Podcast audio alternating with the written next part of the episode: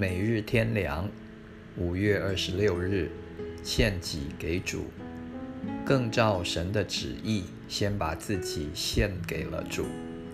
格林多后书第八章第五节，神的旨意是宇宙万有的轨道和结局，一切在神旨意以外的事物都要除去，唯独遵行神的旨意，才能永远长存。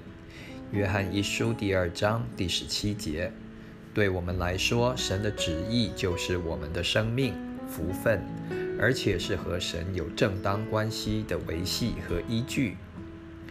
离开神的旨意，就与神的关系不对了，交通隔断了，不能得到神的喜悦，并且不能承受神的国。马太福音第七章第二十一节。希伯来书第十章第三十六节：任何违反神的旨意的事，都是我们的极大损失；而遵行神的旨意，都是我们永远的利益。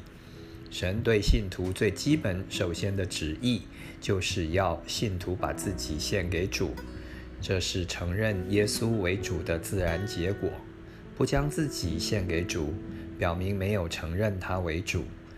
那样，与主的其他一切关系都不起作用了，因为不把自己献给主，就是仍然自行其事，偏行己路，活在最终。只有先把自己献给主，根基才能稳固，生活才能圣洁，前途才有光明，心中才有平安。一切以主为依归，一切让主管理、引导。安排，凡事讨主的喜悦，求主的荣耀，不再为自己活着，求自己的利益、喜好和满足。